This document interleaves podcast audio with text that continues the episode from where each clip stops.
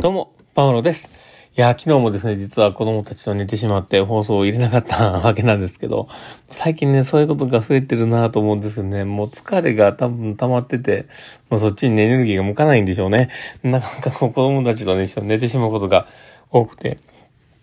まあでも今日はですね、まあ仕事にも行ってたこともあってですね、まあ急いでね、こう帰ってきたのもあるので、まあ、子供たちを先寝かしつけてこうやってね、時間を作ってはいるんですけど、やっぱりね、こう、子供たちとの時間もね、大切にしたいんですけどね、こういう自分の考えをまとめたりとか、誰かに思いを伝えるっていうこの時間がね、何よりも僕は大切でしたいなとは思うんですけど、まあ、頑張って放送していこうとは思っております。まあ、最後までお付き合いいただけると嬉しいです。ということで、えー、今日も始めていこうかなと思っております。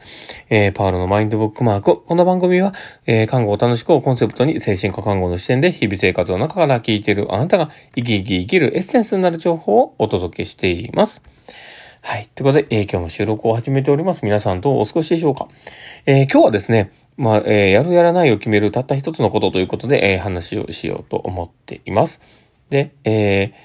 とですね、まあ、あの、本題に入る前にですね、ちょっとお知らせをさせてください。えー、私の事業所のオンライン研修会、精神疾患を持つ人のケアという関して分かりやすく事例をもとに話をする、精神疾患別ケアシリーズが開催されます。えー、今回は、えー、統合失調症を持つ人のケアということで、我らがトップの通称横綱煩悩著者である小瀬子信之さんと私たちのステーションの経験豊富なスタッフがですね、事例をもとに分かりやすく話をします。期日は6月12日の日曜日、朝10時から12時までの間の2時間で、参加費は3 3000円となっております。アーカイブも残っていますので、えっ、ー、当日参加できない方も安心してお申し込みいただけます。URL は概要欄に貼っておきますので、チェックしてみてください。ということで、えー、始めていこうかなと思っております。えちなみにね、もうちょっとしたらその第2弾の、えっ、ー、と、まあ、募集の方もね、かけると思うんですけど、まあ、その時は、えー、実は僕が話をしたりします。なので、まあ、それに伴ってね、またこうやって告知の方もさせていただこうとは思っておりますので、どうぞよろしくお願いします。そして、6月の、えー、24日だったと思うんですけど、まあ、そのあたりでですね、えー、実はその、今の金額がもう少し、えー、低めのね、えー、1000円ぐらいの、えー、研修会を開く予定をしておりまして、えー、その企画運営がですね、僕らその中堅スタッフにですね、丸投げされているという、恐ろしいところなんですけど、まあそれのね、えー、まあ放送をね、またやっていこうとは思っていましてですね、えー、それの、えー、第1回目は、えー、実はトップとバッターがですね、私なんですね。なんでまた、それのね、えー、まあアナウンスもね、また流そうとは思っておりますので、どうぞお付き合いください。ということで、えー、今日も収録を始めていこうかなと思っております。で、えー、まあ、今日ね、話題に挙げた、そのやるやらないを決めるのはたった一つのことということで、えー、話をしようと思っています。で、こう、物事をね、チャレンジする、チャレンジしないっていう、その一つのものがね、すごく影響してるなって僕は思うんですけど、実は僕ももともと、あまりこうね、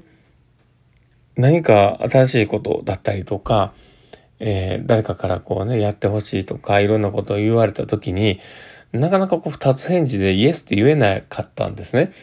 で、それはやっぱり自分自身が背負ってしまうっていうことの怖さだったりとか、あの、やるからにはちゃんとしたものをしなきゃいけないというような、ちょっと自分のね、えー、まあ、経験不足のようなところとかも含めて、できないよねっていう気持ちにやっぱなってしまうわけなんですね。で、だから、まあちょっと後回しにしようかな、みたいなんで、全然こう、まあ、いや、そういう話にね、全然乗っかってこなかったわけなんですね。で、ただまあ、それがね、ずっとこのままこう続くわけではなかなかなくてね。で、まあそういうふうな自分自身も、僕自身もね、やっぱ嫌だなって思うところもあったわけですよ。で、まあそこをね、少しずつ変えなくちゃと思って、いろんなことに、まあとりあえずは、はいって言って、何でもかんでも引き受けるようにちょっとしてきたわけです。で、え、それがですね、本最近なんですね。え、この1年ぐらいの感じで、え、僕はとりあえずは返事をしようと。で、えそれでこう今までこうやってきたんですけど、でもその中の、ただ僕の中のこう、一つの、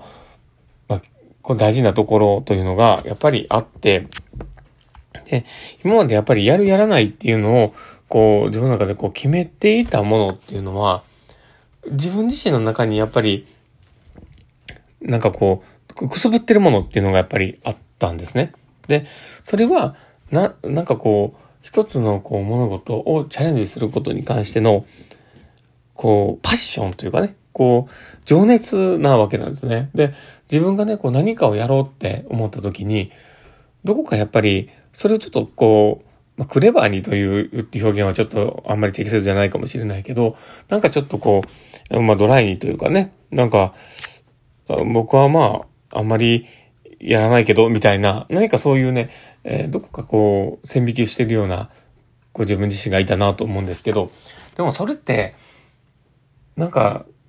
周りから見て、じゃそれってかっこいいの？って僕もちょっと最近思うんですね。で、今まで僕ってなんかそれがね、照れ隠しのようなところもあって、何もこう、まあ、喜びもないし、なんか、あの、すごい、なんでしょうね、その恥ずかしさとかそういったところが大きくて、なん、なんでしょうね、なんか本当に、あ、バカだったなって思ったりはするんですけど、今この自分自身の何でも挑戦してみようって思ってる自分自身の中では、そういう、こう、姿っていうのが、全然こう、何やってんだろうなってこう見えているんですね。で、僕自身は本当に今、こう、何でもイエスって言って、えー、すごくこう情熱を持ってやっているこの自分自身がいると、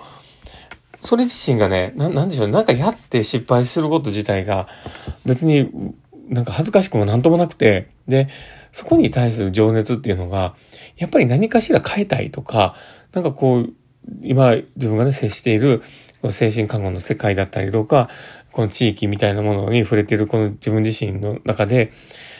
これをなんか変えたいっていうところだったりとか、もっとこう自分が一歩進むことで変わる未来があるんじゃないかっていうような何かしらのこうね、見えるビジョンを求めてるのかもしれないんですけど、ただそこにね、すごいこう乗っかってくる、こう、情熱があるんですね。なんで、今ちょっとやれてるんですけど、ただその情熱っていうのも全然すぐに巻くもんじゃないと思うんですね。で、僕がこの情熱をこう持てたきっかけみたいなものは、やっぱり、やっって面白いなって思ったことだったんですね。で、それは他者評価とかそういうところを置き去りにしといてですね。で、他者評価とかっていうのをこう気にしだしたら、もう自分自身のできないこととか、なんか情けない姿みたいなものを、こう、な見せることにね、すごく抵抗もあるし、あの、そんなものにこう、除熱はなかなか乗らないと思うんですよ。だけど、そこの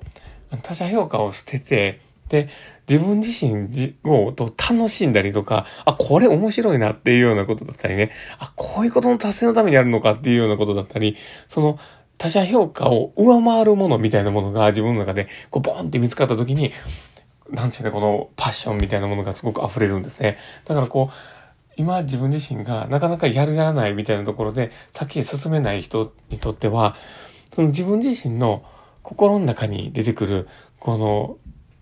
な、キラキラというか、なんかこう、次に向かって走れるような情熱の糧になりそうな、そういったもうキラキラを、やっぱりいつかにこう探して手に入れるかっていうのが本当に大事になってくるかなと思うんです。で、それってね、でもすぐには見つからないんですけど、でも一つ言えるのは、他者評価の上にそれはないっていうことなんですよ。で、他者評価を求めてその先にあるものっていうのは、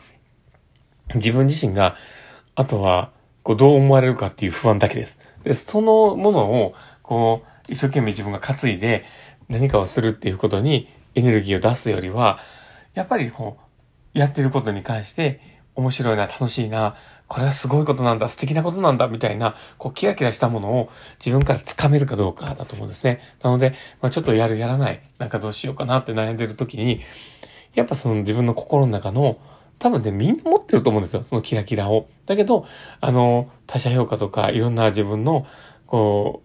う、まあ、周りから見たものを、こう、受け付けるセンサーの方が大きいから、そこをなかなか見つけにくいだけで。だけど、まあ、そこをね、あの、一旦そスイッチを切って、で、自分自身のそのキラキラを、ぜひ掴み取ってもらえたらいいなと思ってます。そういう、えー、まあ、情熱というかパッションをね、こう、すごくこう、手に掴んで、えー、やる、やらないっていうところの、やるにシフトしていくと、人生は変わると思います。まあそれは僕が今までやってきた中のこの1年の変化っていうのが僕は大きかったので、まあぜひそれをね、ちょっと誰か一人でも伝えれたらいいなと思ってちょっと入れてみました。まあそんなこんな感じでですね、今日の放送は終わろうかなと思っております。えー、この放送を聞いて面白かったな、楽しかったな、なるほどなって思う方がいたら、ぜひフォローいただけたら嬉しいです。えー、そしてあの、ラジオトークで聞いておられる方にとってはですね、あの、フェイスマークとかハートマークとかネギとか、あの、リアクションを残すことができると思います。で、リアクションを残していただけると、パールさんは本当に喜びます。えー、いっぱい本当にいただけると、本当に本当に喜ぶので、いっぱいいっぱい押してください。まあそんな感じですね。えー、まあ今日の放送は終わるかなと思っております。えー、もしよければ Twitter の方もね、えー、登録してもらえたら嬉しいです。